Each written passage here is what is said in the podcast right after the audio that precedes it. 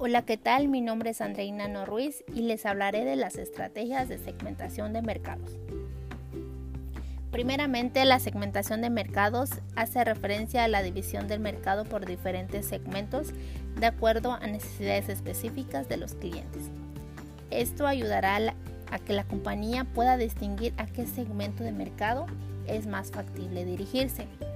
Ahora bien, les comentaré sobre estas estrategias. La estrategia número uno es la estrategia de mercado masivo. Esta estrategia consiste en que la compañía se enfoque en todo el mercado, que se usa cuando la diferencia en las necesidades de los clientes son pequeñas o no existen diferencias significativas. Los productos de este tipo de estrategia suelen ser aquellos conocidos como de primera necesidad y que la mayoría de las personas suelen consumir. Ejemplo de esto son los productos de higiene personal como una pasta de dientes. La estrategia número 2 es la estrategia del segmento mayor, que ésta se dirige a un grupo objetivo mayoritario. Ejemplo son las empresas dedicadas a la venta de ropa como HM, que abarca el mercado que mayor consume este tipo de productos, que son las mujeres, pero que también invierte en la ropa de niños y caballeros. En la estrategia número 3 es el segmento adyacente. Este se produce cuando ya se ha abarcado al único mercado atendido de un producto. La empresa se va a dirigir al mercado que esté cerca del mercado mayor. Como ejemplo de esto son los shampoos, que el mercado más atendido es hacia las mujeres.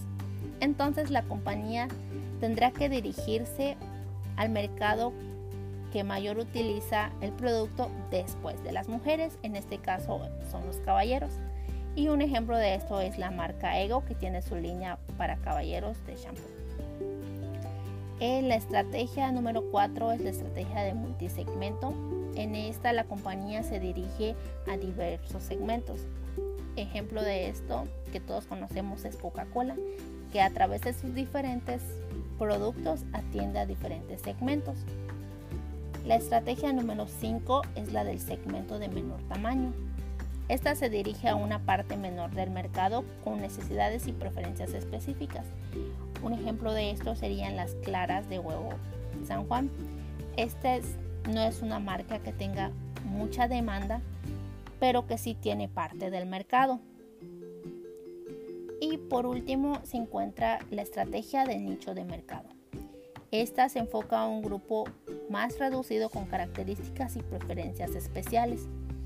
Y un ejemplo de esto son las computadoras dirigidas a este grupo gamers, que son computadoras especiales para jugar.